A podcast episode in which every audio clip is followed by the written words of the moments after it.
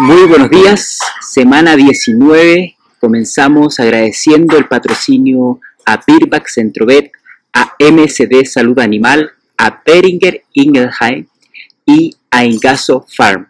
Gracias a estas empresas podemos hacer este comentario de forma semanal que ya va a cumplir casi cuatro años, amigos. Comenzamos esta semana, estoy en el aeropuerto, tuve un retraso en el avión, así que disculpen por el sonido que ambiente, es un poco difícil controlarlo, pero no eh, nos deja de lado para poder hablarles sobre lo que ha pasado en el mercado internacional. En el punto de vista de granos salió un nuevo informe de Luzda que comenta que aumentaron las ofertas de los granos eh, y el stock de grano principalmente, lo que ha generado una repercusión negativa en los futuros. Podemos ver que el futuro de los granos eh, rebajó los 300 dólares por tonelada. Es una cifra muy, muy baja. También comentarles que mm, la oferta eh, o las cosechas en Sudamérica se estiman aún más altas de lo que había presupuestado el USDA, por lo tanto esto genera aún más complicaciones para los futuros de los granos.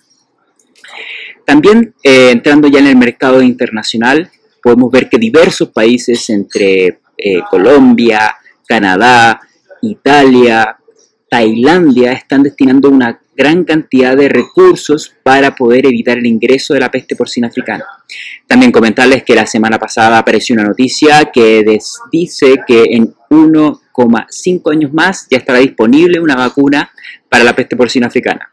Muchos toman con cautela estos, anuncios, pero deja también un buen sabor eh, para poder desear ya o tener ya una buena protección por parte eh, de esta complicada enfermedad.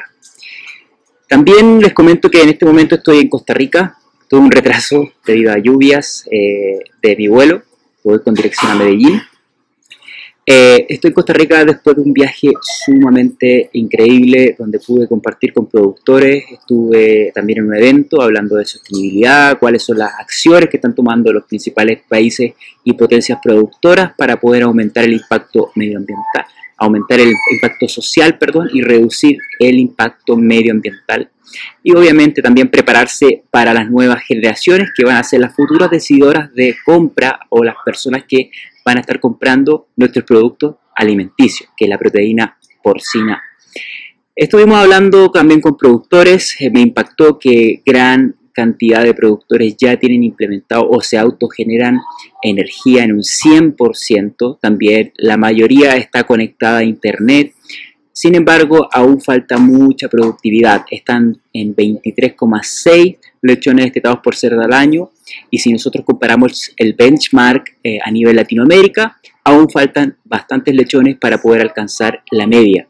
Por tanto, es un país que tiene grandes oportunidades. Actualmente tiene un costo de producción de 2,2 dólares por kilo de canal y eh, está vendiendo aproximadamente a 2,9 eh, dólares por kilo de canal el, cerdo.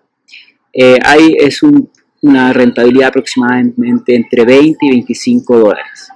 Quisiera agradecer también a todos los productores, entre ellos Mario, Mario Garro, Carlos Soto, Néstor Chávez, también al anfitrión Fernando Chacón, que nos ha invitado y hemos podido conocer también otras realidades, la realidad cafetera, cómo se comportan los modelos de negocio, lo cual quedé muy impactado de cómo el país enfrenta también el cambio climático y cómo también las empresas se están implementando acciones para reducir las huellas de carbonos y, es una, es una, conciencia colectiva que se encuentra en el país que creo yo que va a ser un ejemplo para los países en Latinoamérica para poder tomar acción independientemente de que si tienen dinero o no, pero con pequeñas cosas muy simples pueden hacer acciones de sostenibilidad que dejan una buena imagen para la empresa.